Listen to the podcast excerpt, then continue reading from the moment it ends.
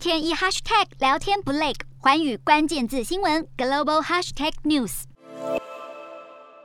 白宫印太事务协调官康贝尔二十二号率团访问所罗门群岛，而原先这趟行程是要劝阻所罗门群岛和中国签订双边安全合作协议，然而却被北京抢先一步插旗。中国和所罗门群岛日前宣布签署双方安全合作协议，引发美国高度关注。康贝尔等人抵达所国后，和总理苏加瓦瑞及二十多位内阁资深官员进行九十分钟的会谈。期间，苏加瓦瑞向美方保证，中国不会有军事基地或是长期驻军的情况。而以印太战略来说，所国的地理位置正好完全挡住了澳洲往美国的方向，因此所中安全协议也让澳洲和纽西兰十分关注。有专家分析，所罗门群岛会急促的和中国签订合约，可能是和先前的反政府暴动有关。亲中派总理认为是亲澳美派唆使，但是把中国力量拉进来，是不是请鬼拿药单？不过对此，专家认为澳洲还不是太担心。虽然所罗门保证中国不会派兵或是驻军，澳洲也认为目前。前和所国签有全面的安全协议，因此不是太担忧。但是美国还是强调，未来将密切关注后续发展，严防任何将冲击印太地区安全稳定的情况发生。